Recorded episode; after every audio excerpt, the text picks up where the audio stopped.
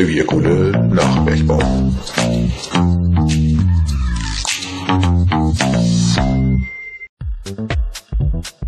Ist die nachfolgende Sendung schon wieder für lau? Ja, sicher. Und die Newsletter-Beiträge auch? Ja, klar. Kostet journalistische Arbeit denn keine Kohle? Doch, es ist schließlich unser Thema. Aber wir setzen auf Freiwilligkeit. Schon mit einem Euro pro Monat können Sie mithelfen, dass unsere unabhängige Pressearbeit weiterhin Gehör findet. Das finde ich gut. Wo kann ich mitmachen? Ganz einfach. Unter www.revierkohle.de einen der vier Spendenbutton anklicken und schon sind Sie dabei. Wir sagen jetzt schon mal Herzlichen, Dank.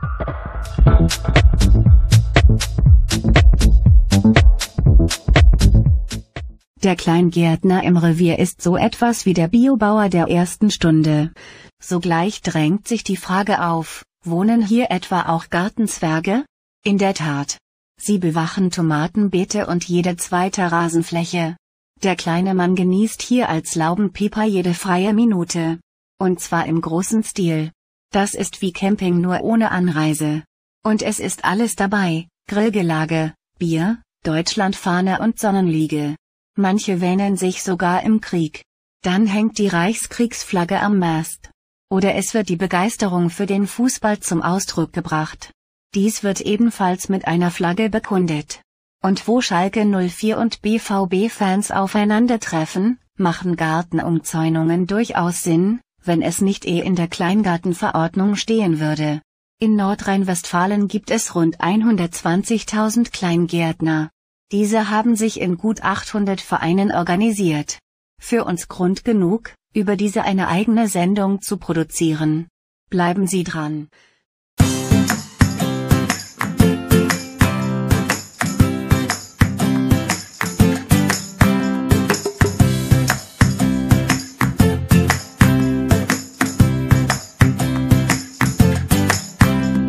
In der Westfalenmetropole Dortmund findet man revierweit die höchste Dichte an organisierten Laubenpiepergemeinden. Doch was zeichnet einen Kleingarten als solchen eigentlich aus? Gemäß dem Duden handelt es sich dabei schlicht um ein eingezäuntes kleines Stück Land als Garten. In der Vergangenheit wurde dieses Stückchen Land oft von den Zechen für ihre Bergleute zur Verfügung gestellt, wenn diese kein eigenes Bergmannshaus mit Stall und Hinterhofgarten bekommen konnten. Es gab eben zu viele Bergleute. Die Zechen verpachteten dann die zecheneigenen Grundstücke. Heute handelt es sich oft um städtisches Pachtland. Wenn man Pech hat, kann die Stadt dieses Pachtland auch zum Bauland erklären, und da müssten die Pächter nach Ablauf der Pachtzeit ihren Garten und ihre Laube räumen. Das ist bitter für die Betroffenen. Bei den Gartenkolonien läuft das etwas anders. Da vermietet der Verein den Garten an, an seine Mitglieder und verpflichtet diese, den Schrebergarten nach bestimmten Kriterien in Ordnung zu halten. Apropos Schrebergarten. Der Name stammt von dem 1808 in Leipzig geborenen Arzt und Pädagogen Daniel Gottlieb Schreber. Die Regeln der Garten- und Laubennutzung werden durch das Bundeskleingartengesetz für alle Heimgärten und Gartenkolonie bundesweit einheitlich vorgegeben. Nun könnte man einwenden und sagen, typisch deutsch. Das ist einerseits durchaus zutreffend, aber andererseits sind auch andere Länder sehr regelungsfreudig. So hat zum Beispiel Österreich eine Kleingartengesetz, und auch die viel weniger bürokratisch ausgerichtete Schweiz hat ebenfalls ein Kleingartengesetz in jedem Kanton. Heute findet man in den Schrebergartenkolonien überwiegend viele Blumen und Sträucher, Rasenflächen für die Liege und ein paar Sträucher mit Tomaten. Hin und wieder auch Gemüseanpflanzungen. Wer selbstgezogene Biotomaten im Spätsommer ernten und genießen möchte, ist auf dieses dringend angewiesen. Ein lichtdurchflutetes Gewächshaus schützt nämlich die Pflanzen vor wechselnden Wetterbedingungen. Gerade die heftigen Niederschläge können den empfindlichen Tomaten da drin nichts anhaben. Das hat aber auch zur Folge, dass man täglich die Pflanzen mit reichlich Wasser versorgen muss. Gerade jetzt im Frühjahr brauchen die noch jungen Pflanzen viel Hege und Pflege und eben auch größere Mengen Wasser. Aber das war nicht immer so. Historisch waren die Anlagen weniger für das Auge gedacht, sondern mehr für den knurrenden Magen. Aufgrund schlechter Bezahlung setzten die Berg- und Stahlarbeiter verstärkt auf die Selbstversorgung. Das war auch schon vor dem Zweiten Weltkrieg so. Also Schnibbelbohnen, Kartoffeln, Mohrrüben, Sellerie und Erdbeeren von der eigenen Scholle. Es schmeckt und man weiß, was drin ist.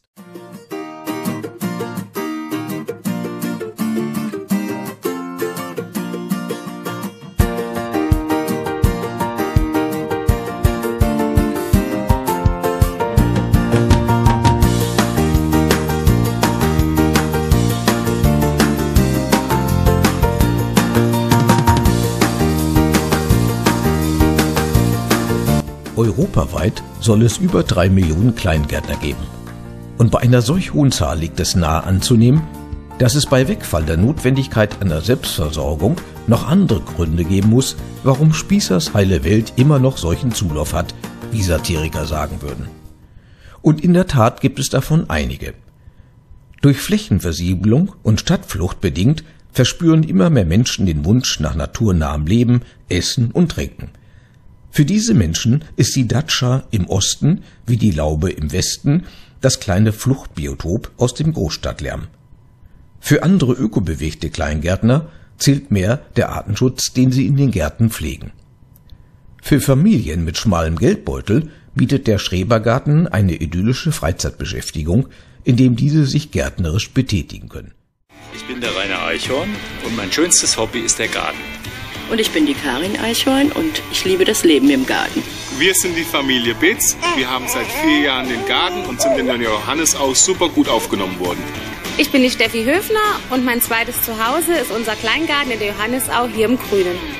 Ich bin der Volker Höfner und ich bin als Kleingärtner in die Fußstapfen meiner Eltern getreten. Das entspannt. Außerdem fördert die enge Parzellenbebauung die zwischenmenschlichen Beziehungen. Kinder erhalten kostenlosen Anschauungsunterricht über natürliche Zusammenhänge in der Biologie und Arbeitslose können sich gesund zum Minimalpreis ernähren und entgehen zeitweise der Langeweile. Oft dient ein Vereinsheim als Schutz- und Werkzeuggebäude und oft ist auch eine Gastwirtschaft untergebracht. Mit anderen Worten, die soziale Funktion von Schrebergärten sollte bei aller Ordnungsliebe nicht unterschätzt werden. Jetzt gibt's endlich mal viel Arbeit. Jetten, einsehen, alles vorbereiten für die schöne Zeit, die da hoffentlich bald kommt. Ein bisschen Romantik hier, ein bisschen Kinkerlitzchen da. So läuft das im Kleingarten Teutoburgia schon seit 1929. Tja, und Herr Klassen guckt jetzt ganz neidisch. Das ist die Parzelle hier gegenüber. So sieht es aus, wenn es fertig ist. Äh, die Laube, wir haben einen Teich mit Fischen, mit Fröschen und auch hier natürlich jetzt viel zu tun, kurz bevor der Frühling ausbricht. Herr Dorlechter, was haben Sie denn jetzt vor allen Dingen zu tun, jetzt nach diesen langen Wochen des Frosts? Ja, den Boden aufbereiten. Das heißt also für den Kulturanbau bereite ich jetzt den Boden auf. Die alte Petersilie, die das nicht überlebt hat, die wird rausgeholt und wird später neu eingesät. Und um zu pflanzen, brauche ich ja eine Temperatur, wo ich auch Samen aussehen kann oder die Pflanzen setzen kann.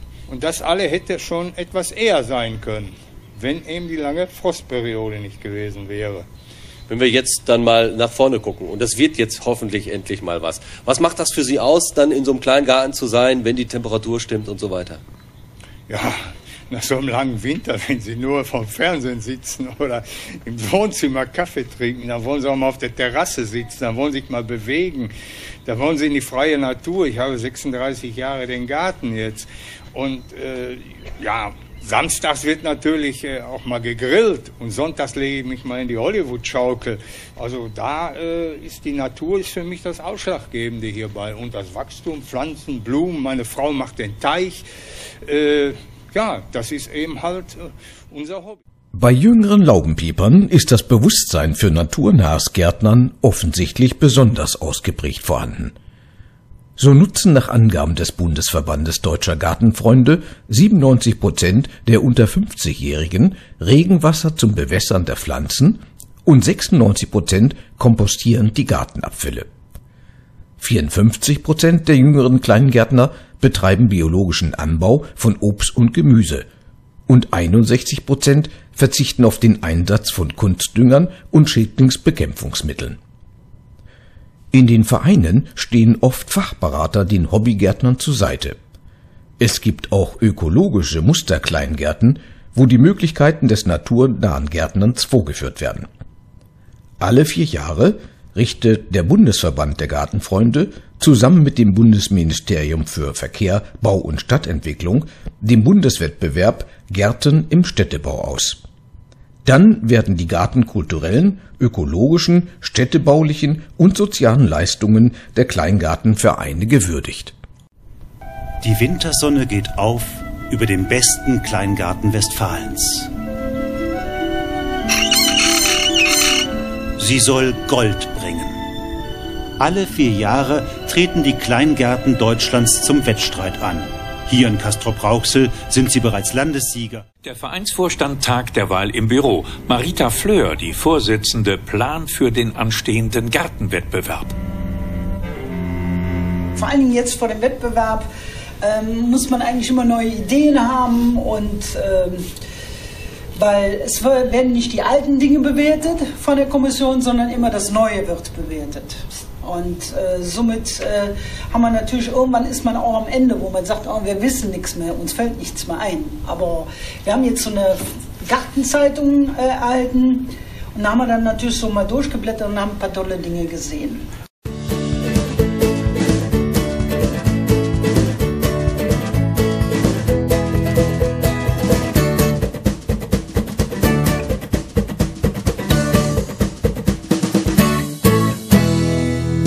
Noch ein Wort zu den Kosten.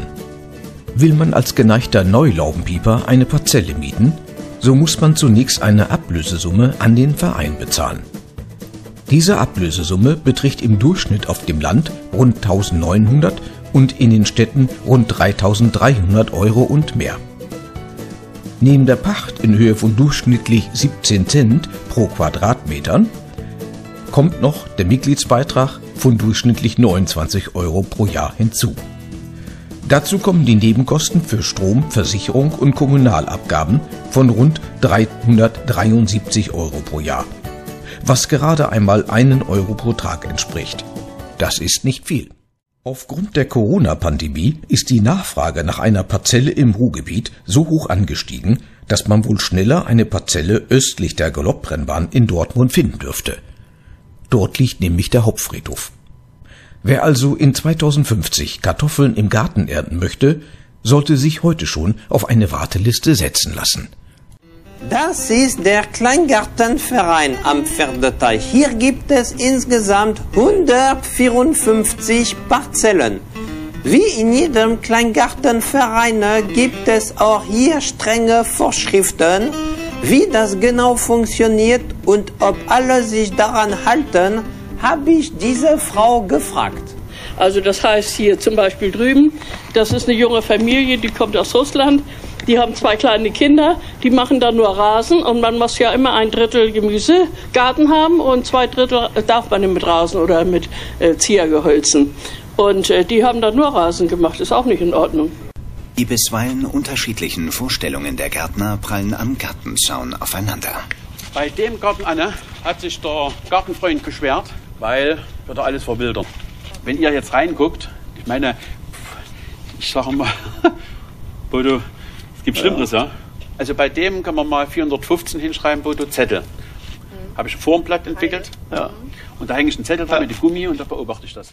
Zusammenfassend lässt sich feststellen, dass der Schrebergarten sich von der Selbstversorgungsparzelle hin zum ökologisch interkulturellen Schrebergarten entwickelt hat, der über die rein gärtnerischen Arbeiten eine sozial ausgleichende Funktion ausübt. Früher mehr für Rentner, heute mehr für junge Familien ohne Eigenheim. Oder anders formuliert, wo die Natur und die Idylle gesucht wird, sowie die Harmonie, entsteht mit Sicherheit keine Revolution. Daher fördert der Staat die Laubenpieper und schlicht somit gleichzeitig mehrere Fliegen mit einer Klappe. Nachzulesen im Buch von Ute Leschny-Kröger mit dem schnörkellosen Titel Zur Geschichte der Kleingärten im Ruhrgebiet.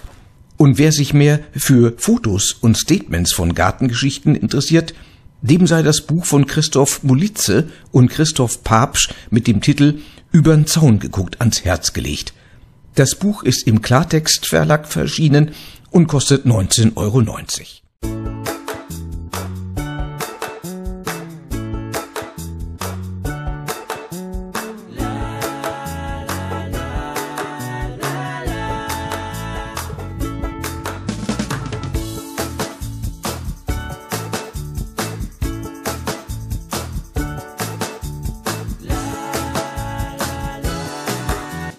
Eine Sendung von Revierkohle. Sprecher war Bernhard Blach. Wenn Ihnen unsere Sendung gefallen hat oder Sie weitere Fragen haben, können Sie uns gerne anschreiben. Sie erreichen uns unter der E-Mail-Adresse vorstand.revierkohle.de oder über unsere Internetseite www.revierkohle.de.